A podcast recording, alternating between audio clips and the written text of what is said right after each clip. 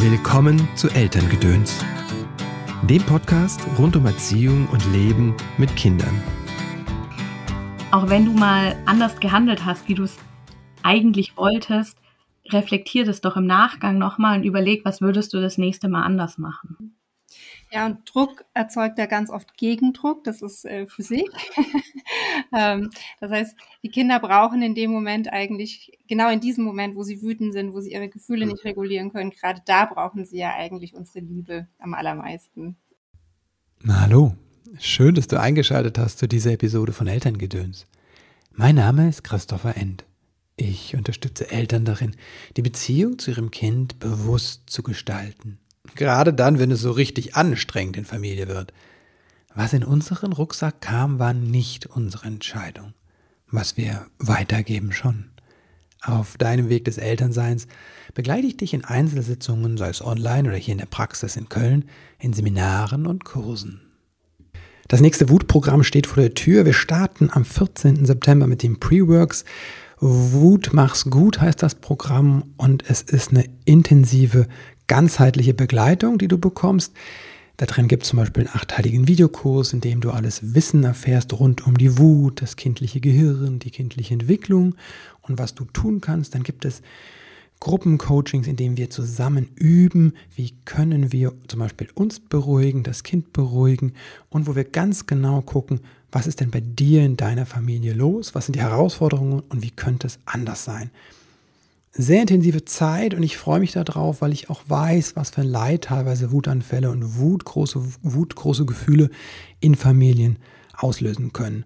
Und ich weiß aber auch, es gibt eine Methode, es gibt Wege, damit umzugehen und das gebe ich dir sehr gerne an die Hand. Um Wut und große Gefühle geht es auch in dieser Folge. Ich habe Barbara Weber-Eisenmann und Lisa Wurzbach zu Gast. Wir sprechen über die Autonomiephase oder auch Trotzphase, wie sie manchmal noch genannt wird. Barbara ist Pädagogin, Bloggerin und Mutter mit langjähriger Leitungserfahrung im Kita- und Grundschulbereich. Lisa ist Fachberaterin für Kindertageseinrichtungen und werdende Mama. Gemeinsam haben beide ein Buch geschrieben, das heißt Liebevoll durch die Trotzphase, wie du dein Kind beim Entdecken des eigenen Ichs unterstützt und auf Augenhöhe begleitest. Und jetzt ohne länger um den heißen Brei herumzureden, Vorhang auf für Barbara und Lisa. Hallo Lisa, hallo Barbara. Herzlich willkommen im Podcast. Schön, dass ihr da seid. Hallo und vielen Dank für die Einladung. Dankeschön. Ihr habt ein Buch geschrieben, Liebevoll durch die Trotzphase. Wie soll denn das gehen, wenn äh, Kinder wüten und schreien und dann soll man noch liebevoll sein? Indem man das Buch liest, dann mhm. das raus. Nein, ähm, also unser Buch haben wir geschrieben, um ein bisschen Entspannung in äh, diese Trotzphasenbegleitung der Eltern mhm. reinzubringen, ein bisschen ähm, auch das Ganze mit Humor zu sehen, die Kinder zu verstehen. Ich glaube, das hilft schon mal ganz, ganz arg, wenn man so ein bisschen auch versteht, was denn beim Kind passiert mhm. ähm, und geme versucht gemeinsam mit dem Kind da durchzugehen. Und ähm, wahrscheinlich klappt es nicht immer, dass man liebevoll dabei bleibt. Mhm. ähm, aber ich glaube, ähm, das Wissen dahinter hilft schon mal ganz arg. Ähm, und die Kinder haben es verdient, dass man liebevoll dabei bleibt, weil ja, es ist eine ganz, ganz entscheidende, prägende Phase für die Kinder. Hm. Und ich denke, was wir auch schaffen wollten, war einfach auch diesen Druck rauszunehmen bei Eltern. So hm. dieses, also der, der Klassiker an der Supermarktkasse ist ja so die Horrorvorstellung, glaube von jeden Eltern. Da fängt dann das hm. Kind an zu brüllen und alle gucken und man weiß eigentlich in dem Moment gar nicht, was man tun soll und ist eigentlich auch in, in ja, eine Überforderung ein bisschen ja auch drin. Und da einfach so ein bisschen die Luft rauszunehmen und zu sagen, hey, ihr seid damit nicht alleine das ist das Erste. Es geht ganz vielen anderen mhm. Eltern genauso. Und einfach dann zu schauen, Mensch, können wir denn im Voraus schon agieren und quasi nicht nur reagieren?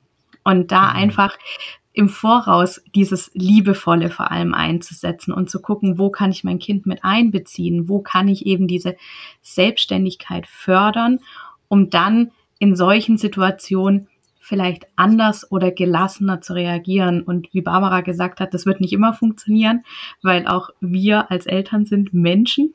Mhm. Und da ist dann auch manchmal die Hutschnur vielleicht ein bisschen kürzer, aber dann die Sache reflektiert zu betrachten. Also das war auch so ein ganz wichtiger Aspekt in unserem Buch, dass wir sagen, hey, auch wenn du mal anders gehandelt hast, wie du es mhm.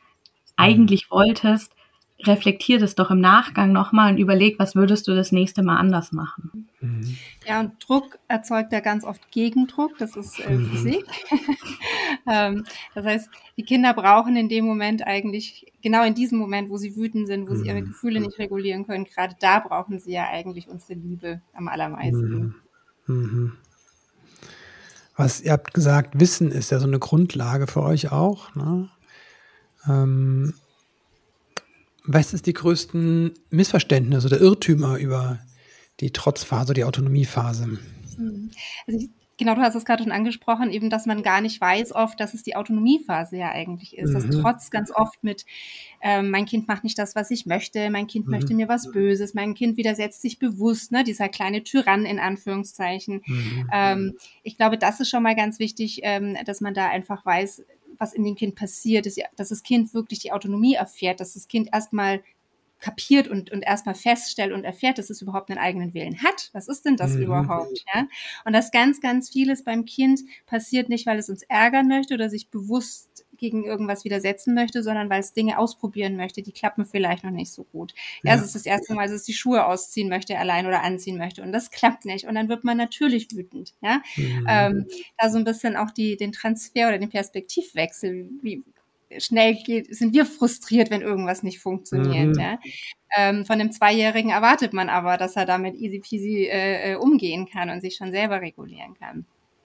Ich mhm. denke, das ist schon mal ganz, ganz wichtig, ähm, dass man versteht, dass es die Autonomiephase ist. Ähm, die Kinder mhm. entdecken ihr eigenes Ich und es ist eben, und das ist, glaube ich, der größte Irrtum, sie machen das nicht zum Trotz, um uns zu ärgern, sondern sie gehen da durch, ein, durch einen wirklichen Entwicklungsschritt, der einfach super anstrengend ist. Mhm. Genau, deswegen haben wir auch im Buch extra einen Zeitstrahl mit aufgegriffen, mhm. um einfach da auch nochmal so ein bisschen zu verdeutlichen, was kann denn ein Kind überhaupt in welchem mhm. Altersabschnitt? Also, ähm, dass Kinder sag ich mal, erst klassische Gefühle empfinden können, wie zum Beispiel Wut oder Traurigkeit, aber dass sowas wie Enttäuschung oder Neid oder sowas erst viel später kommen. Und mhm. deswegen auch so ein Bewusstsein zu schaffen, dass nur weil wir das alle schon können, das nicht im Kind mhm. quasi schon auch so drin ist und dass das sofort kann. Ja. Und ich denke, da sind wir auch wieder, so wie Barbara vorhin gesagt hat, ein bisschen in der, Chemie, in der Chemie wieder drin. Ähm, das mhm. Kind macht etwas und es kommt eine Reaktion also Aktion mhm. und Reaktion.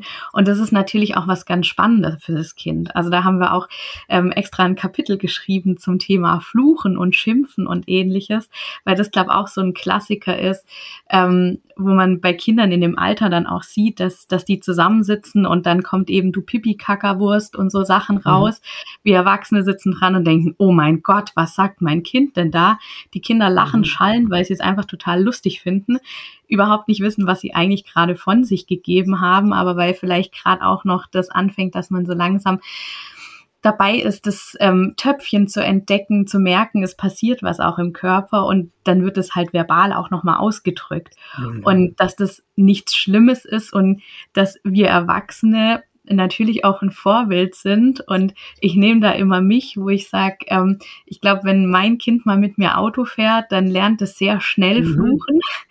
ähm, da bin ich, glaube sehr, sehr gut äh, mit vorne dabei, mhm. weil ich glaube, ich werde bei nicht so schnell aggressiv wie beim Autofahren. Mhm. Ich weiß, dass mein, äh, habe ich aus der Kita eins meiner Kinder abgeholt im Auto, weil ich sonst nicht mache, aber in dem Fall war das so und ähm, dann kam eine Situation und ich habe noch gar nichts gesagt und dann kam das Schimpfwort von meinem Kind hinten, ne? Mhm. Der hm, hm, hm. und es war genau das Schimpfwort, was ich immer in diesen Situationen ne, verwende und das war für mich wirklich wie so dachte ich, oh, ouch. Ne? Mhm. Ja, wir Aber haben eine ganz wichtige ja. Wir haben eine ganz wichtige Vorbildfunktion und oft kriegen wir es gar nicht mit, ja, wie die Kinder mhm. gerade in der Kleinkindphase wirklich alles kopieren und das natürlich mhm. auch so machen wollen wie Mama oder Papa, weil wenn Mama oder Papa das so machen, dann muss es ja was Tolles sein erstmal, ne? Wir sind ja mhm. die, die wichtigste Bindungsperson. Und ähm, von daher kopieren sie uns natürlich einfach auch, so wie du jetzt auch gerade das Beispiel mit dem Schimpfwort genannt mhm. hast. Papa sagt das ja auch, also kann ich es ja auch sagen. Ich habe das ja gelernt. Es gibt allerdings, also ich kenne das zum Beispiel aus Teilnehmenden des Wutkurses, die mir dann immer sagen, Also das benutze ich nicht. Das hat das aus dem Kindergarten oder aus der Kita. Ne? Das hat auch sowas Vorwurfsvolles. Was lernt mein Kind da von dem, von diesen anderen unmöglichen mhm. Kindern? Ne? Äh, was mache ich dann, wenn ich das Gefühl habe, es bringt die Schimpfworte mit nach Hause? Ähm, ich denke, es ist erstmal, es kommt ein bisschen darauf an, wie alt das Kind ist. Ne? Wenn es mhm. ähm, älter ist, also ich sag mal Vorschulbereich, kann man schon dem Kind auch sagen, das kann man auch, wenn es jünger ist, du, ähm, ich, ich, mag, ich finde das Wort nicht so schön oder das Wort würde mhm. andere Kinder verletzen oder mich verletzt das, wenn du das zu ja. mir sagst. Ähm, können wir nicht eine Alternative finden zum Beispiel? Also, dass man es mit dem Kind tatsächlich bespricht. Mhm. Ich glaube, wenn das Kind noch sehr, sehr klein ist und überhaupt nicht die Bedeutung von diesem Wort hat, also wir hören ein Schimpfwort und wir interpretieren da ganz viel Böses schon rein, das ist eine verletzende eine Beleidigung oder so. Das empfindet das Kind mhm. in dem Moment gar nicht so. Ähm, aber man kann dem Kind trotzdem ähm, kindgerecht dann eben schon sagen, du, ich möchte, mir gefällt dieses Wort nicht. Oder können wir eine andere, ein anderes Wort dafür finden zum Beispiel, weil es eben andere Kinder verletzen könnte oder einen kleinen Tipp, den wir zum Beispiel auch im Buch geben, ähm, dass man zum Beispiel manche Wörter im Klo dann sagt und die dann quasi runterspült. Also mhm. halt wirklich Kleinigkeiten schafft, ähm, die dem Kind dann trotzdem so ein Ventil geben. Ähm, also ich gehe auch ganz oft manchmal aus der Situation raus, weil ich denke, okay, ich muss jetzt kurz bis fünf zählen, vielleicht muss ich auch kurz schreien oder ich werf kurz alle Wörter mal um mich, die mir so einfallen und dann komme ich quasi zurück und dann bin ich auch ein bisschen ausgeglichener und ich denke, das ist auch was, was wir den Kindern mitgeben können. Also sich, sich selbst zu finden, dieses Ich, mhm. und quasi auch ein Ventil zu finden, um andere quasi dann aber auch nicht zu verletzen. Und ich fand das ähm, einfach was, was ganz Schönes und was mir dem Letzt auch immer wieder öfters aufgefallen ist auf Instagram, dass das immer mehr machen ähm, dass eben genau der Satz, den du gesagt hast, ganz oft kommt, ja, das hat es aus der Kita. Und dann ähm, kommt quasi so ein Telefonat, das vorgespielt wird und dann kommen da plötzlich ganz viele Worte durcheinander in diesem Telefonat. Ähm, und dann hat das Kind es vielleicht doch nicht so aus der Kita. Ich denke, mhm. ähm, natürlich in der Kita, da sind die Kinder unter sich, da wird viel auch ausprobiert. Natürlich kommen da dann auch die Schimpfwörter geballt zusammen, die jedes Kind natürlich irgendwo her hat. Ähm, und wie Barbara gesagt hat, mit dem Kind sprechen, was es bedeutet, finden wir eigentlich wirklich so, so das Wichtige, also das Kind wirklich mit einzubeziehen, weil ganz oft wissen unsere Kinder nicht, was sie da eigentlich gerade von sich gegeben haben und merken nur, oh, die Oma, die hat reagiert. Das mhm. ist aber toll ach, jetzt hau ich noch eins hinterher. Und gar nicht so, so dieses, ähm, ich möchte dich damit ärgern oder so, sondern es kam halt eine Reaktion, eine Aufmerksamkeit. In hm. dem Moment halt für uns Erwachsene was Negatives, für das Kind war das in dem Moment halt was Positives, weil es eine Aufmerksamkeit bekommen hat, eine Plattform, sage ich jetzt mal. Mhm glaube, das, was du gerade sagst, Lisa, ist ganz äh, äh, wichtig auch zu verstehen in der, in der Trotzphase, dass Kinder ganz oft irgendwas tun, gar nicht, weil sie es bewusst tun, sondern weil sie damit einfach eine Reaktion ähm, schaffen. Ja, also mhm. ich kann machen, dass eine Erzieherin ganz aufgeregt zu einem anderen Kind rennt, weil das Kind geweint hat. Das habe ich ganz alleine gemacht, ja, mhm. ähm, weil ich es geschubst habe oder wie auch immer. Ähm, und das ist faszinierend. Also ich als Dreijähriger oder Zweieinhalbjähriger, ich kann das, ich, ich schaffe das, ja, ich schaffe das, so eine Reaktion mhm. äh, zu ähm, generieren. Und da geht es gar nicht um den Inhalt, sondern einfach um diese Reaktion. Und das ist schon mal, glaube ich, ganz, ganz wichtig zu verstehen in der äh, äh Autonomiephase, dass ganz viel mit Ausprobieren zu tun hat, dass ganz viel mit sich selber erfahren zu tun hat. Ähm, und ja, dieses äh, Kind lernt sich einfach kennen. Und dann kommen halt Reaktionen oder Aktionen, die wir nicht gut finden, die uns vielleicht auch ähm, verletzen oder stressen, ähm, aber das Kind eine völlig andere Intention dahinter hat oder in großer Not ist. Das kann natürlich auch sein. Ne? Mhm. Und wir das anders umsetzen, ja. Also wenn es darum geht, dieses Erlebnis, diese Erfahrung zu haben, ich schaffe das, ne? ich kann was bewegen, diese Selbstwirksamkeit, wenn das ja. dahinter steht, wie kann ich dem Kind denn da äh, vielleicht eine andere Möglichkeit geben? Andere Räume, das zu erleben? Mhm. Also indem ich ihm einfach den Raum zur Selbstwirksamkeit gebe, also äh, mhm. äh, ihm wirklich viel machen lasse, also kindgerecht äh, zutraue, also ne, ähm, ihm nicht alles abnehme, sondern also wenn es die Situation natürlich erlaubt, in der Früh, wenn ich zur Arbeit muss, wird schwierig, die Schuhe ständig selber anziehen zu lassen, weil auch ich habe ein Bedürfnis, nämlich pünktlich zur Arbeit zu kommen. Aber am Wochenende, wenn wir die Oma besuchen, kann ich vielleicht schon sagen, du pass mal auf, jetzt kannst du dich ausprobieren, jetzt kannst du die Schuhe alleine anziehen, ja, ähm, oder was es einfach machen möchte. Also Kinder möchten ja ganz viel selber machen, das ist ja auch diese Phase alleine, also das ist gerade bei meiner Tochter, mhm. Leine mhm. machen. Ähm, und dann sind sie super stolz, wenn sie es dann auch geschafft mhm. haben. Ja, dann mhm. dauert es halt auch mal einen Moment länger. Aber wenn ich die Zeit habe, dann versuche ich die Zeit meiner Tochter zu geben. Wenn ich sie nicht habe, ähm, dann muss sie kooperieren. Ja? Aber wenn ich halt andere Räume schaffe und mein Kind ganz viel ausprobieren lasse und diese Selbstwirksamkeit erleben lasse, äh, ähm, ja, ist es vielleicht an einer anderen Stelle, wo es vielleicht nicht so ganz so passend ist, vielleicht nicht mehr so wichtig, dass es an der Stelle die Selbstwirksamkeit erlebt. Also fürs Kind nicht so wichtig.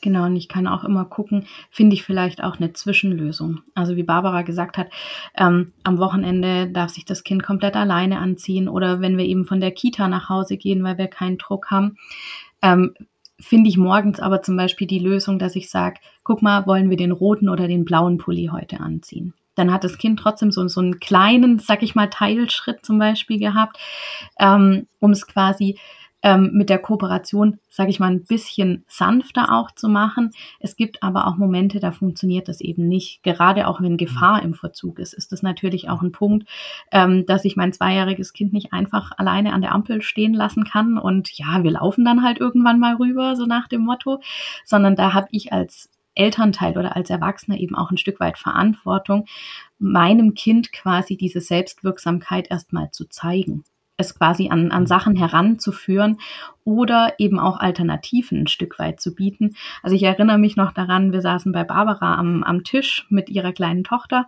und äh, dann sind die Sachen wie wild durch die Gegend geflogen und Barbara hat gesagt, Mensch, die Sachen, die jetzt hier auf dem Tisch sind, die werfen wir nicht rum, aber ich kann dir einen Ball holen. Und ich habe mhm. damals noch gedacht, oh, funktioniert das denn auch quasi einfach so mit anderen Kindern? Ich habe es demnächst tatsächlich mit meinem Neffen ausprobiert, als die Buntstifte munterfröhlich durch den ganzen Raum geflogen sind. Ich dann gesagt habe, guck mal, die gehen kaputt, wenn wir die rumwerfen, dann funktioniert das mit dem Malen nicht mehr. Ich kann dir aber einen Ball geben. Den können wir werfen. Ball ist zum Werfen da. Und dann ging es sofort, ja, Ball. Und das war für mich auch nochmal so ein Erlebnis, wo ich gedacht habe, ja, manchmal muss man halt auch einfache Dinge einfach anwenden, um dem Kind quasi eine, eine andere Möglichkeit zu geben, weil es vielleicht in dem Moment ganz viel Energie hat oder Kraft hat und, und die muss irgendwo raus. Es kann auch sein, ähm, das Kind boxt quasi nach uns Erwachsenen. Das meint in dem Moment aber gar nicht böse, sondern da ist einfach ein kleines Energiebündel quasi auf uns. Aber da zum Beispiel auch eine Alternative zu bieten und zu sagen, guck mal, das Kissen kannst du nehmen und da kannst du jetzt mal wie wild drauf rumboxen. Das heißt nicht, dass es immer funktioniert. Ne? Also in dem Moment hat es funktioniert. das ist vielleicht auch ganz wichtig zu erwähnen, ähm, dass alles, was wir in unserem Buch auch geschrieben haben, also unser Buch ist sehr an der Praxis orientiert. Wir sind einmal so durch den Tag gegangen, was eben so typische Situationen mhm. sein könnten und geben Impulse, wie man reagieren könnte oder was helfen kann. Ähm, das heißt aber nicht, dass es immer und bei jedem Kind gleich funktioniert oder klappt. Ja, jedes Kind ist einfach anders und manchmal muss man die Dinge auch einfach aussitzen. Also manchmal hat das Kind einfach dann einen Wutanfall oder wirft einfach weiter mit dem Essen. Ähm, dann mhm. hilft auch keine Alternative mit dem Ball, weil es wahrscheinlich emotionaler schon so drüber ist. Ähm, dann muss man gucken oder dann helfen vielleicht andere Dinge. Ja, aber manchmal sind es wirklich Kleinigkeiten, die dem Kind eine Alternative bieten, weil es einfach gerade werfen will. Und was es letztendlich an dem, in dem Moment wirft, ist irrelevant fürs Kind. Mhm. Klappt, wie gesagt, nicht immer, aber vielleicht äh, doch. Äh du sagst, ihr seid den Tagesablauf durchgegangen. Wir können ja mit dem Beginn mal exemplarisch rausnehmen, weil das ist ja oft schon, wo die, der erste Horror passiert, ist, äh, ist das morgendliche Fertigmachen und die Wohnung verlassen oder das Haus verlassen. Damit startet letztendlich auch so ein bisschen in unserem Richtig, Buch. genau. Das ist aber auch wirklich äh, für viele Eltern, weiß ich, der, der schon so ein Stress, so ein Nadelöhr, wie man den Tag startet. Wie, wie gelingt das? Was würdet ihr sagen? Was wären eure drei Tipps, damit der Start gelingen kann? vielleicht tatsächlich selber gucken, was entspannt mich. Ja, also muss hm. ich tatsächlich die Kaffeetasse in die Schwimmmaschine packen und das Frühstück sofort aufräumen? Ähm, oder kann ich es einfach stehen lassen? Ja, also zum mhm. Beispiel, ja, was habe ich für einen getakteten Tag? Hilft es mir, wenn ich eine halbe Stunde vorher aufstehe oder stresst es mich eher und macht mich halt mhm. halt einfach schon fertig, dass ich fertig bin, wenn das Kind dann aufsteht? Oder ist es eher, dass ich sage, ich brauche meinen Schlaf, aber diese halbe Stunde früher aufstehen stresst mich, ja? Also da muss man halt einfach individuell gucken, was passt für mich einfach. Ähm, viele Dinge schon am Abend vorbereiten, also die Brotbox zum Beispiel. Also hat mich zum Beispiel, meine Tochter geht jetzt in die Kita und da gibt es kein Frühstück und ich muss die Brotbox vorbereiten und das hat mich in der Früh extremst gestresst, mhm. das noch zu machen. Das mache ich jetzt halt am Abend, was halt schon reingeht zum Beispiel, ja. Mhm. Ähm, Klamotten vorher herrichten. Ähm, also alle Dinge, die man einfach schon äh, aus dem Morgen rausnehmen kann, um den, den Morgen so ein bisschen zu entzerren. Ähm, ist mein Kind ähm, jemand, die früh aufsteht und schon in der Früh Action braucht oder ist sie eher eine Langschläferin oder ein Langschläfer? Ähm, wie takt ich dann das Aufwachen? Ja, also dass man da einfach so ein bisschen Gespür bekommt und eben nicht nach Schema X zack, sieben aufstehen, zack, sieben, 15 mhm. ähm, verfährt, sondern ein bisschen guckt, was tut mir gut und was tut meinem Kind gut und einfach auch mal so ein bisschen entspannt an die Sache rangeht. Hm. Genau, ich denke auch gerade, wenn man einen Partner hat oder eben aber auch wenn man alleinerziehend ist, kann man sich ja gut vernetzen und, und schauen, kann das Kind vielleicht einmal die Woche zum Beispiel auch ähm, mit der Nachbarin, die auch in die Kita geht, mitgehen.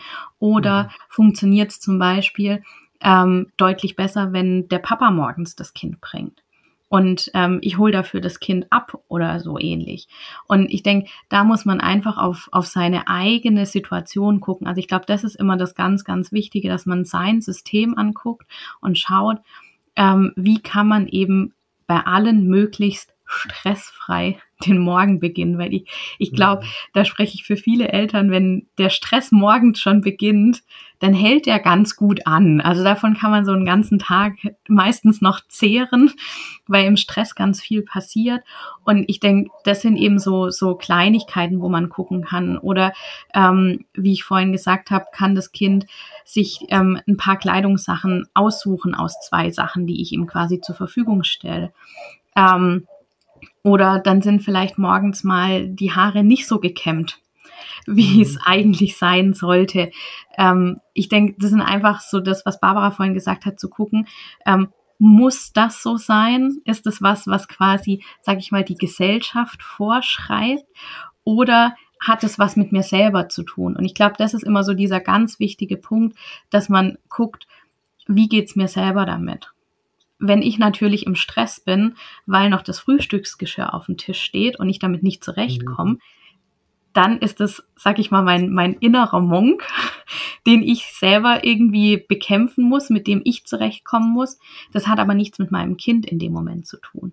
Mhm. Und ich glaube, das muss man auch immer ein bisschen voneinander ein bisschen trennen. Also was kann ich tun und wo kann ich mein Kind mit einbeziehen und wo muss mein Kind vielleicht an manchen Stellen einfach kooperieren, weil es eben Sachen wie wir müssen um neun in der Kita sein, sonst ist die Tür zu und dann dürfen wir mhm. erst um zehn Uhr wieder reinkommen.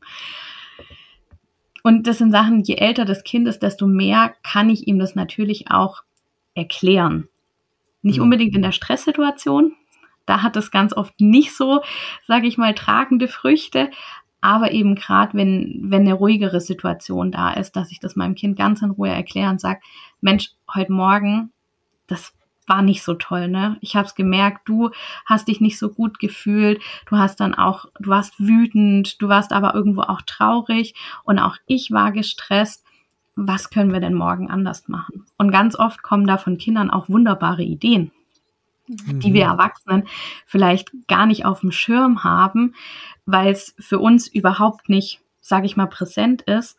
Für das Kind macht dieses kleine Detail aber in dem Moment die ganze Welt aus.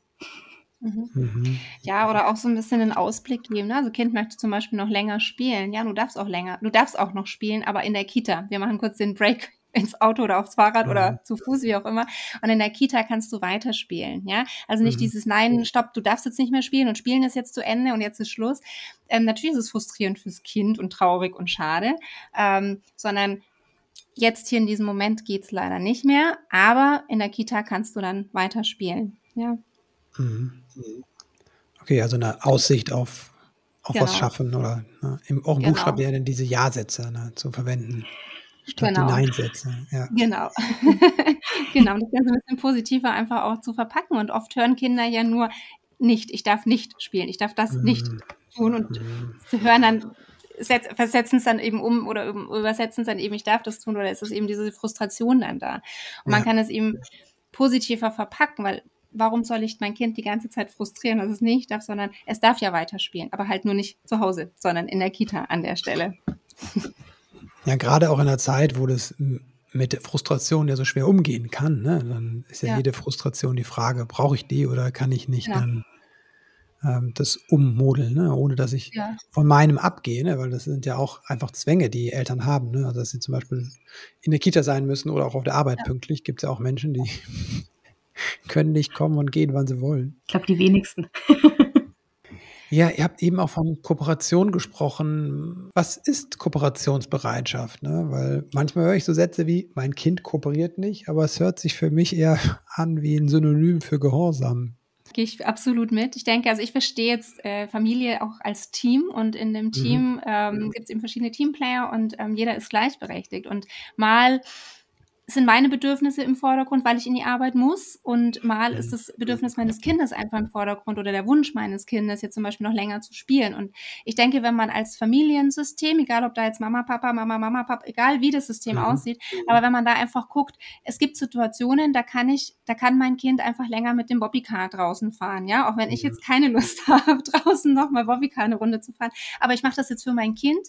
Mhm. Ähm, lernt mein Kind, okay, hier an der Stelle ähm, geht Mama mit mir einen Schritt mit, hier an der Stelle ähm, darf ich äh, meine Bedürfnisse nochmal ausleben und an einer anderen Stelle ähm, bin ich dann auch bereit, ähm, mit Mama zu kooperieren, weil ich einfach auch spüre, jetzt ist es einfach wirklich was Ernstes. Also wir müssen jetzt einfach auch los. Funktioniert auch nicht immer und ist auch völlig in Ordnung, wenn ein Kind auch mal nicht kooperiert. Also ich glaube, intrinsisch wollen die meisten Kinder kooperieren, wollen die meisten mhm. Kinder wirklich mitziehen, auch in diesem äh, Teamgedanken, sage ich jetzt mal.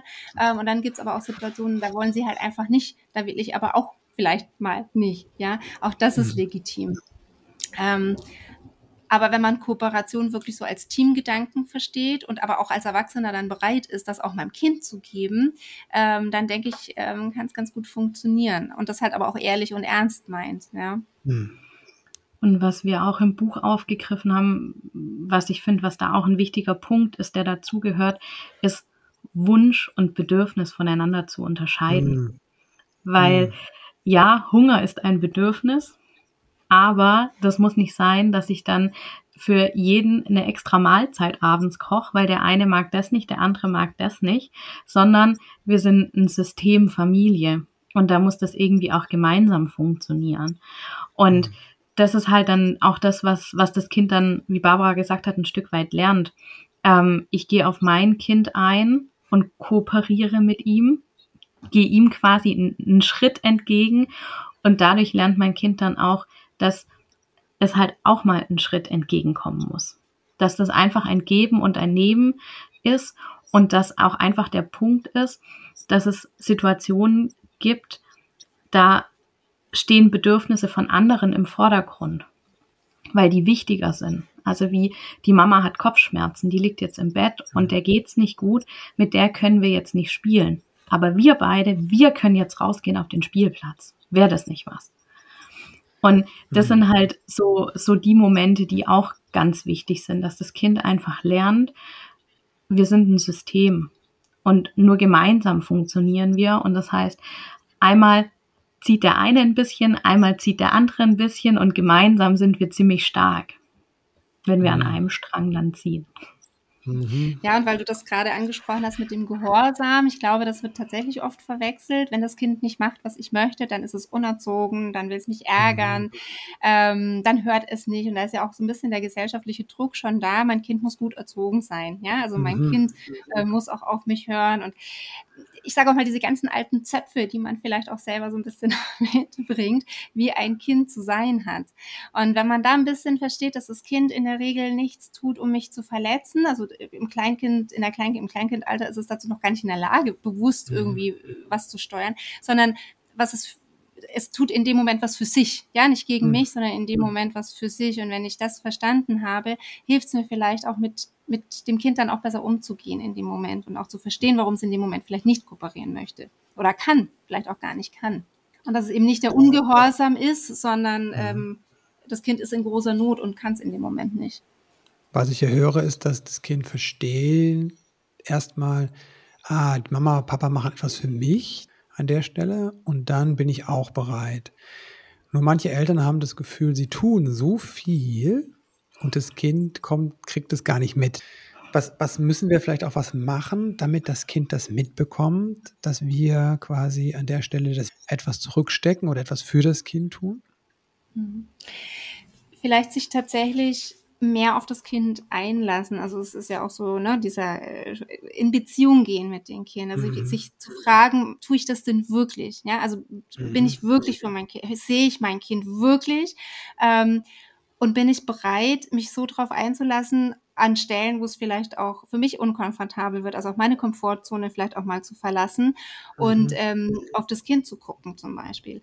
Und ähm, ja, es wird nicht immer funktionieren und manchmal hat man auch das Gefühl, ich mache doch alles für mein Kind. Ja, ich mhm. sehe mein Kind, ich bin da für mein Kind und trotzdem macht es das nicht. Ähm, vielleicht einfach dann zu gucken, warum? Was braucht mein Kind denn noch? Und je älter das Kind wird, desto mehr kann ich mit meinem Kind auch selber in Kommunikation und das Kind vielleicht auch einfach mal fragen, ja, und so sagen, du, was mhm. brauchst du denn, damit es dir besser geht, damit du besser aufstehen kannst, damit äh, du dich leichter trennen kannst, wenn wir aus der Kita gehen und so weiter und so fort, ja. Und oft kommen da auch Antworten tatsächlich. Ähm, bei einem zweieinhalbjährigen vielleicht nicht, aber bei einem fünf, sechsjährigen vielleicht schon, ja. Mhm. Und da einfach zu gucken, wie eingefahren bin ich denn als Mama, Papa System ähm, und sehe ich denn mein Kind tatsächlich und wirklich. Hm. Also ich denke auch, Kommunikation ist da definitiv der Schlüssel. Ähm, also mit dem Kind auch sprechen und es ihm zum Beispiel auch erklären. Also wie das Beispiel vorhin, guck mal, der Mama, der geht's gerade nicht gut, die kann jetzt nicht mit dir spielen, aber wir beide, wir können jetzt spielen gehen. Ähm, und, und ich denke, das ist einfach was ganz, ganz Wichtiges, das zu versprachlichen. Also das haben wir auch bei, beim Thema Gefühle in unserem Buch drin, dass, dass wir benennen, was jetzt gerade passiert, weil nur so kann das Kind das auch erfassen und quasi dann in am besten noch begreifen, im wahrsten Sinne des mhm. Wortes, dass es das quasi auch erlebt. Ähm, und ich denke, das ist die, also das ist definitiv ein richtiger Schritt. Und die kleinen Kinder, die zeigen uns ganz viel nonverbal, was wir im mhm. Alltagsstress in der Hektik ganz oft gar nicht mitbekommen ähm, wo man schon manchmal genauer hinhören muss oder genauer hinschauen muss, ähm, was da passiert. Und ich denke, das ist halt eben auch was, was ganz wichtig ist, dass man manchmal auch am Abend einfach mal sich hinsetzt und überlegt, was ist denn den Tag heute über passiert? Und plötzlich fallen einem ganz viele Situationen ein, wo das Kind mhm. eben vielleicht doch kooperiert hat, man mhm. selber aber gar nicht so wahrgenommen hat weil halt einfach sehr viel Trubel drumherum war. Mhm. Was sind da so nonverbale ähm, Zeichen, die wir übersehen? ähm, ich habe tatsächlich, weil ich mich jetzt natürlich mit dem Thema Schwangerschaft gerade ganz arg mhm. auseinandersetze, ähm, dem lässt tatsächlich ein Video gesehen, ähm, wie Babys uns quasi schon ihre Bedürfnisse mit verschiedenen Lauten quasi. Signalisieren. Das heißt, ein Hunger hört sich anders an als quasi wirklich so eine Traurigkeit in dem Moment. Und so geht es quasi wirklich von, von diesem Baby über das Kleinkindalter auch weiter. Ähm, wir haben im Buch auch das, ähm, also die Babyzeichensprache mit aufgenommen, weil ganz viele Kinder wirklich über Gestik dann auch kommunizieren. Ähm, das ist auch was, was mir im Kita-Alltag, und ich denke, Barbara kennt das auch, ähm, oft aufgefallen ist, wenn die Kinder zum Beispiel noch nicht Deutsch sprechen. Dass die mhm. aber ganz viel über Gestik und Mimik verstehen und sel also selber wirklich auch das zum Ausdruck bringen. Man muss nur manchmal einen Schritt zurückgehen. Mhm. Und dieser Schritt zurück auf deine Frage nochmal, ist das, was ich Positives für mein Kind tue, auch das wirklich, was mein Kind möchte. Ja, also ein Beispiel, ähm, ich habe einen stressigen Arbeitstag und gehe mit meinem Kind aber jetzt noch in den Zoo. So, ist doch jetzt mhm. was super Tolles. Wir haben jetzt Spaß im Zoo. So, mhm. ähm, das Kind sieht aber auf dem Weg zum Zoo einen Bagger, eine Baustelle und steht da völlig begeistert und möchte einfach nur diesen Bagger anschauen. Ja, aber ich will ja mit meinem Kind in den Zoo. Das, der Zoo mhm. ist doch jetzt da. Warum steht das Kind jetzt da? Jetzt mache ich schon früher Schluss, weil wir in den Zoo gehen wollen. Jetzt steht dieses Kind ja die ganze Zeit rum und kommt nicht mit und wird es auch noch wütend, wenn ich sage, komm, jetzt lass uns doch endlich in den Zoo gehen. Ja. Mhm. Ähm, völlig am Kind vorbei. Ja, ich wollte in den Zoo. Ich hatte das Gefühl, damit meinem Kind etwas Gutes zu tun. Aber eigentlich ist mein Kind total glücklich, wenn wir dann noch eine halbe Stunde oder 20 Minuten oder fünf Minuten vielleicht nur an dieser Baustelle stehen. Ähm, das meinte ich vorher mit ähm, gucken, was das Kind denn braucht. Oft ist es was anderes einfach. Und wenn ich da versuche, dann einfach auch zu sagen, gut, dann ist es das jetzt, was mein Kind braucht, dann machen wir uns halt einen schönen Nachmittag an der Baustelle. auch wenn ich das vielleicht jetzt blöd finde. Aber mein Kind macht es gerade glücklich. Ähm, ja, da einfach so ein bisschen ähm, mehr aufs Kind da einfach zu gucken und von den eigenen Idealvorstellungen vielleicht auch abweichen oder zurückzugehen, wenn es passt natürlich. Wie lerne ich mehr auf das Kind zu schauen? Also ich kann nicht immer wissen, was mein Kind in dem Moment mhm. braucht, weil ich sitze nicht vor meiner Glaskugel und die sagt mir, was zu tun ist, sondern ähm, wir sind Menschen, wir müssen miteinander sprechen, wir müssen aufeinander schauen. Gerade im Kleinkindalter ist es einfach was, wo ich sehr sensibel für sein muss und das geht manchmal halt im Alltagsstress nicht. Aber dann einfach trotzdem abends zu überlegen, Mensch, ähm, hilft es meinem Kind vielleicht morgens besser in die Kita zu starten, wenn es was von daheim mitnehmen kann. Zum Beispiel ein Schal, der nach Mama oder Papa riecht. Also irgendwie sowas in die Richtung.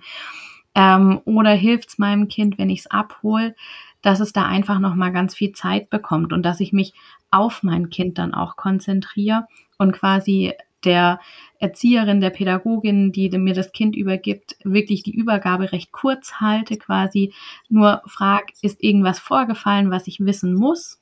Wenn ich einfach auch merke, mein Kind braucht es in dem Moment, dass ich dann für das Kind da bin, weil ich denke, man darf einfach nicht vergessen, Kita ist wie ein Arbeitstag. Und mhm. jeder, der in der Kita arbeitet, der weiß das, weil da prasseln so viele Eindrücke einfach den ganzen Tag über auf, auf die Kinder ein, dass das einfach auch manchmal sehr fordernd sein kann. Und da mhm. ist natürlich Mama oder Papa, die dann beim Abholen jetzt noch fünf Stunden mit meiner Erzieherin spricht, nicht vielleicht immer das Richtige, weil da ist dann vielleicht einfach auch die Hutschnur beim Kind ein bisschen kurz. Und mhm. da wirklich einfach auch mutig sein. Also das würde ich wirklich auch ähm, so nennen. Dinge auszuprobieren, wirklich auch manchmal vielleicht ein bisschen kontrovers zu denken und zu sagen, okay, jetzt spinnen wir einfach mal ganz munter fröhlich drauf los, was könnte denn helfen, um wirklich zu schauen, was kann die Situation für alle Beteiligten, weil das ist ja wirklich auch so, so dieser Schlüsselmoment für alle Beteiligten einfach ein Stück weit entschleunigen. Mhm. Ja, und auch so ein bisschen mit Konventionen brechen. Also wenn mein Kind im Supermarkt ähm, einen Wutanfall bekommt, klar stresst das einen auch und stresst auch die anderen. Aber ich glaube, ich bin überzeugt davon, es hilft mein Kind in dem Moment mehr, wenn ich mich vielleicht auch mit meinem Kind auf den Boden setze und sage, okay, warum mhm. bist du denn jetzt so wütend? Oder wir gehen jetzt gemeinsam durch diesen Wutanfall und ich nehme es in den Arm und ähm, mhm. wir weinen da jetzt einfach kurz oder wir gehen raus oder wie auch immer und eben nicht beschwichtige und sag, muss jetzt leise sein, jetzt sei doch mal leise oder besteche mhm. mit irgendwas, wenn du den Schokoriegel kriegst, dann, sondern da einfach mein Kind durchbegleite und mir ist in dem Moment, ich sag mal, wirklich egal ist, was andere um mich äh, drum sagen. Klar muss man auch gucken, dass sie nicht gestört sind und so weiter, ne? aber in dem Moment ist einfach mein Kind wichtig. Mein Kind braucht mich in dem mhm. Moment und ich, mein Kind braucht das jetzt durch diese, diese Wut zu gehen. Vielleicht gehen wir raus, ja, aber es darf brüllen, es darf weinen und es darf all diese Gefühle einfach haben und ähm, ja, da so ein bisschen die Konventionen wegschieben, dass mein Kind in dem Moment einfach funktionieren muss. Wofür ist es gut, dass ich mein Kind so begleite durch die Wut? Mein Kind lernt dadurch, oder dein Kind oder das Kind lernt dadurch ähm, einfach mal die unterschiedlichen Gefühle kennen. Also ich darf mhm. wütend sein, wie fühlt sich Wut denn an? Ähm, und in dem Moment, wo ich es sehe und, und auch wahrnehme und sage, du darfst jetzt in dem Moment auch wütend sein, du darfst niemanden schlagen, du darfst niemanden verletzen, ja, aber du darfst deine Wut jetzt einfach rauslassen, lernst dann schon auch mit der Zeit die Wut zu regulieren. Wie fühlt sich Wut denn mhm. an? Ja, Gibt es denn irgendwas, wenn du die Wut auslebst, was dir helfen könnte, auf ein Kissen zu schlagen, mit den Beinen aufzustampfen? Ähm, wenn du jetzt weinen willst, dann wein, ja, dann lass deine Gefühle raus. Ähm, mhm. So lernen Kinder tatsächlich die Gefühle kennen und ähm, so dann irgendwann auch später die Wut natürlich oder andere Gefühle auch einzuordnen, zu regulieren. Sie werden wahrgenommen, sie werden ernst genommen. Ja, es wird nicht abgetan mit ähm, da, da weint man doch jetzt nicht, ja, sondern ich nehme dich in deinen Emotionen wahr, ich nehme dich ernst, ja, und ähm, somit stärken wir die Kinder ja natürlich auch. Ich sehe mhm. das, ja, ich verstehe das auch. Ich verstehe, dass du jetzt nicht gehen möchtest, weil du gerade mitten im Spiel bist. Wir müssen trotzdem gehen, aber ich verstehe, dass du jetzt wütend bist. Ich war auch wütend, ja. Mhm. Ähm, dieses, das meint man ja auch mit Kindern auf Augenhöhe begleiten. Ja, ich, ich sehe sie nicht als kleine Erwachsene, äh, aber die Wut, die Gefühle, die Bedürfnisse sind genauso wichtig und wertvoll wie meine. Genau, mhm. und hinter Wut steckt ja ganz oft noch ganz viel mehr. Da mhm. ist ja manchmal eben gerade dieses, ich möchte es alleine machen und bin eigentlich enttäuscht, dass ich es noch nicht kann. Es ist ja quasi mhm. dann eigentlich gar nicht nur primär die Wut, also die Wut kommt nicht allein, so würde ich es, mhm. glaube formulieren. Und nur so kann das Kind lernen, was denn eigentlich gerade los ist. Also was ist denn gerade passiert, dass mich dieser Gefühlssturm so übermannt hat, dass, dass ich quasi nur noch schreien konnte. Und dann, mhm. wie Barbara gesagt hat, Lösungen gemeinsam finden, weil so lernt das Kind Strategien zu entwickeln, wie es sich selber regulieren kann. Und ich denke, was einfach auch ein ganz, ganz wichtiger Punkt ist, es lernt es ist nicht alleine. Es muss mhm. da nicht alleine durch, sondern es sind Menschen um ihn rum da, die ihm die Hand reichen und sagen, wir schaffen das gemeinsam. Ja, wir schaffen das gemeinsam, das ist ein schönes Schlusswort. Barbara und Lisa, vielen, vielen Dank. Also äh, nicht nur, dass ihr hier wart, sondern auch für eure Arbeit und dass ihr das Buch geschrieben habt, was so einen sehr leichten Einstieg in das Thema, ne, sehr praxisnah mit vielen Beispielen und äh, auch dann, äh, wie man es, so macht man es nicht, so macht man es besser. Äh, sehr praxisnah, sehr praktisch. Dafür große, ein großes Dankeschön auch für eure Arbeit, was ihr so blockt. Vielen, vielen Dank. Wo treibt ihr euch gerade auf Social Media am meisten rum? Wo kann man sich mit euch vernetzen? Also auf jeden Fall auf, auf Twitter. Mhm. Da bin ich die Miss Mary. Auf Instagram bin ich Poppys Mami. Da ist es dann eher dann äh, die, ja, die Mama-Sicht. ich habe einen mhm. eigenen Blog noch ähm, zusätzlich zu äh, Peppels Pädagogik, den ich mit Lisa zusammen mache. Da heißt, also mein Blog heißt ähm, Prosecco im Bällebad. Da geht es dann eher um, äh, ich sag mal, Mama-Themen. Mhm. Oder auch der Alltag mit Kindern, der sehr oft überraschend mhm. ist. Ähm, und bei Pebbles geht es dann eher um die äh, pädagogischeren Themen. Ja. Genau. Das genau. sind so die Medien. Ähm, mich findet man sowohl auf Twitter und Instagram unter der Lotte Macchiato. also mhm. recht einfach. Äh, ich habe tatsächlich überall versucht, meinen gleichen Namen zu finden und es hat funktioniert, mhm. wo ich echt am Anfang gedacht habe, mal schauen. Ähm, genau, auf Pebbles bin ich eben auch aktiv, eben gerade was, was Pädagogik angeht, von, von den verschiedenen Bereichen, sowohl Elternseite als eben auch die Pädagoginnen selber. Ähm, ab und zu äh, frage ich dann Barbara auch immer mal wieder an, ob ich für Prosecco im Bällebad auch mal mhm. einen Gastbeitrag schreiben darf, ähm, wo ich dann eben schon ein bisschen persönlichere Themen auch mit reinnehme. Mhm. Ähm, ja, genau. Mhm, super. Alle äh, Infos und die Links packen wir in die Show Notes. Jetzt zu den letzten Fragen, die alle meine Gäste beantworten können, wenn sie denn wollen wenn ihr an eure eigene Kindheit denkt, was hat vielleicht gefehlt, was ihr euch selbst später beibringen durftet? Also ich war ein sehr schüchternes Kind, muss ich sagen. Mhm. Ähm, Finde es faszinierend, dass meine Tochter das komplette Gegenteil von mir ist. Mhm. so ein bisschen, also wenn man das schon so beurteilen kann. Und ich glaube, mir hat gefehlt, also ich bin sehr liebevoll aufgewachsen, aber mir hat dieses Bestärken gefehlt. Du schaffst es, ich glaube an dich. Mhm. Ähm, das hat mir so ein bisschen gefehlt. Also das musste ich mir tatsächlich äh, in den späteren Jahren selber aneignen. Dieses, ähm, ich, ja, ich kann das. Ich schaffe das. Mhm. Dieses Selbstvertrauen einfach. Ähm, ja. Ja, also wenn ich so an die Kindheit zurückdenke, ähm, fällt mir immer so, ja, so ein paar Sachen ein, die mich wirklich geprägt haben, leider eben auch negativ. Ähm, das ist das Thema Mathematik. Mhm. Ähm, das habe ich mir in der Grundschule damals schon anhören dürfen tatsächlich. Das hat sich dann auch über ähm, die Realschule weitergestreckt. Ach ja, du bist ja eine Frau, du brauchst kein Mathe, ist nicht so schlimm, dass du nicht gut bist. Und das quasi dann auch vom Lehrer zu hören.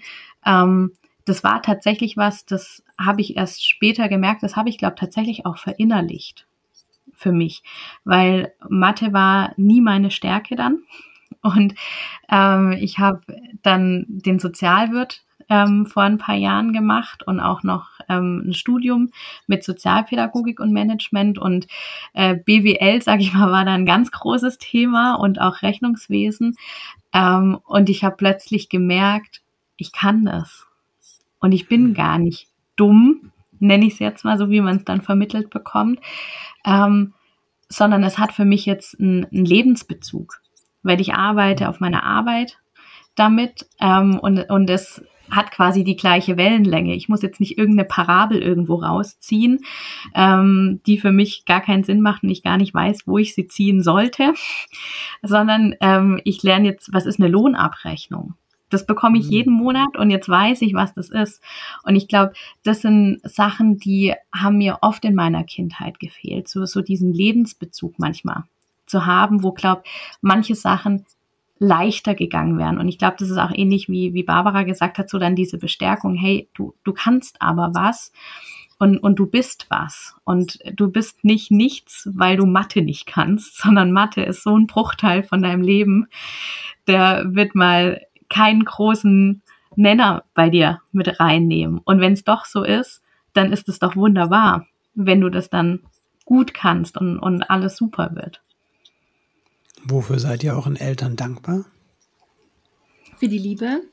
Also ich bin sehr liebevoll aufgewachsen, ähm, sehr behütend. Ähm, ich bin das jüngste Kind von vier Geschwistern. Also ich hatte drei größere Geschwister, da war ich das Nesthäkchen und ich glaube, ich war auch das klassische Nesthäkchen, das von den älteren Geschwistern auch so ein bisschen zum einen betüttelt wurde, zum anderen war ich halt aber auch immer die Kleine, die manche Dinge halt dann noch nicht durfte.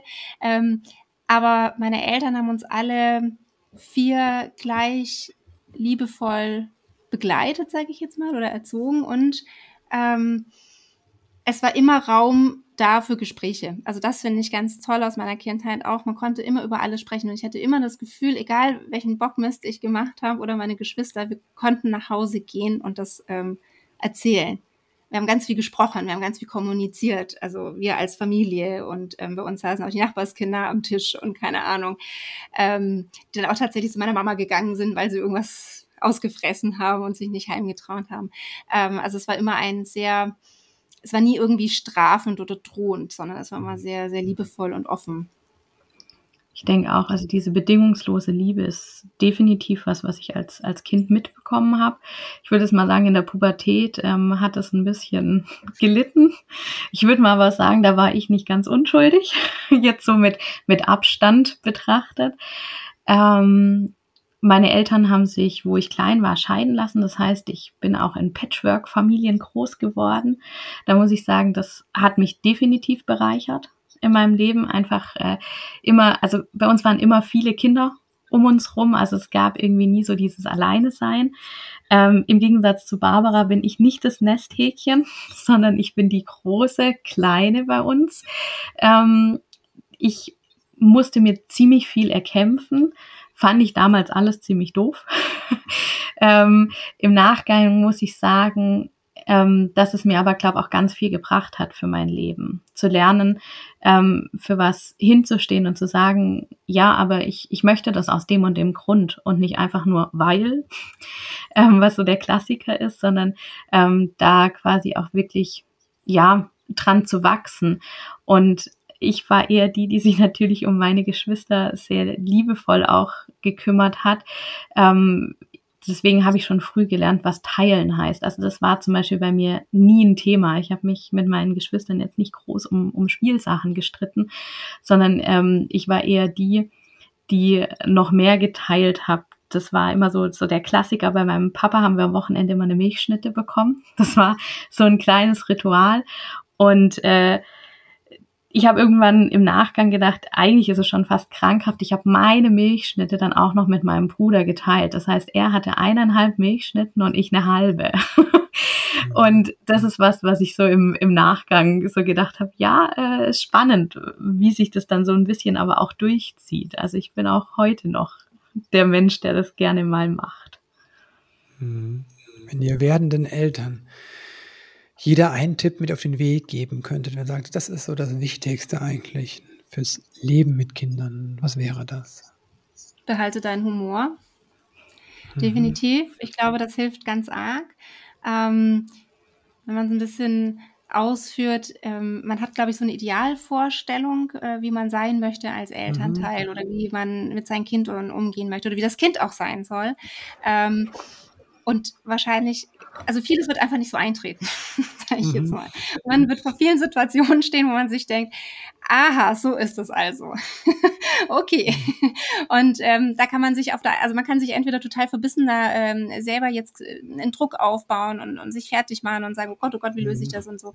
Oder man kann einfach auch so ein bisschen mal einen Schritt zurückgehen und sagen, okay, dann ist es halt jetzt so und so und da versuchen wir jetzt einfach so das Beste draus äh, zu machen ähm, und auf sich und das Bauchgefühl zu hören. Das ist so ein vager, schwammiger Begriff, ich weiß, aber ganz oft zeigt einem das Kind schon, ähm, was es braucht, was es möchte, wenn man zuhört oder das Bauchgefühl sagt einem schon, ähm, ich möchte es gerne so und so machen, auch wenn ich vielleicht gehört habe, anders wäre es besser und ähm, da so ein bisschen mehr auf sich selber zu vertrauen und ähm, ja, viele Dinge einfach auch mit Humor zu nehmen, zu sagen, gut, dann ähm, ist jetzt halt das Essen auf dem Boden, dann setzen wir uns auf den Boden und picknicken halt. Also so ein bisschen unkonventioneller dann vielleicht zu sein. Mhm. Ähm, weil ich glaube, ansonsten stresst man sich zu sehr oder stresst sich ganz, ganz arg und ähm, die Dinge so zu nehmen, wie sie, wie sie einfach kommen. Und klar hat man einen, irgendwo einen Plan, aber flexibel und bereit zu sein, davon auch mal abzuweichen, weil ansonsten, glaube ich, ist es ganz viel Stress und ganz viel Druck und das sollte es ja nicht sein, sondern mhm. es ist ja, es sollte entspannt sein. Ich denke, ähm, was ich ganz wichtig finde, ist so dieses, du machst es zum ersten Mal. Mhm. Also du wirst jetzt vielleicht zum ersten Mal Eltern, das ist dein erstes Kind. Wie sollst du das denn alles können? Mhm sei einfach offen, also da einfach Schritt für Schritt mit deinem Kind den Weg zu gehen. Ähm, und das ist auch beim zweiten und beim dritten Kind so. Das ist auch das erste Mal, dass du dann zwei Kinder 24-7 daheim hast. Ähm, da einfach wirklich sich, sich keinen Druck machen, sondern einfach Schritt für Schritt zu gehen und ähm, Tage, die nicht so gut waren, nicht so hoch zu bewerten, sondern einfach gucken, was kann ich da trotzdem rausziehen. Wir haben immer gesagt, wir sind Eltern Azubis und unser Kind ist Baby Azubi und irgendwie mhm. kommen wir gemeinsam ins nächste Ausbildungsjahr. Ja. Okay, also den humorvollen Blick aufs Leben und sich selbst und das Elternwerden als Weg zu begreifen, auf dem ich Schritt für Schritt lerne. Genau, gemeinsam Danke mit euch. dem Kind. Mhm, ja, ja, wir danken dir. Ja. Vielen Dank. Danke. Das Buch von Lisa und Barbara Liebevoll durch die Trotzphase erscheint am 15. September. Ich betone das deswegen, weil der Podcast am 13. erscheint. Also das Buch kommt zwei Tage später. Du kannst es aber jetzt schon bestellen beim Buchhändlerin deines Vertrauens. Das ist ein sehr praktisches Buch, vollgepackt mit Tipps und Tricks, so wie wir das von den Büchern aus dem Humboldt Verlag gewohnt sind.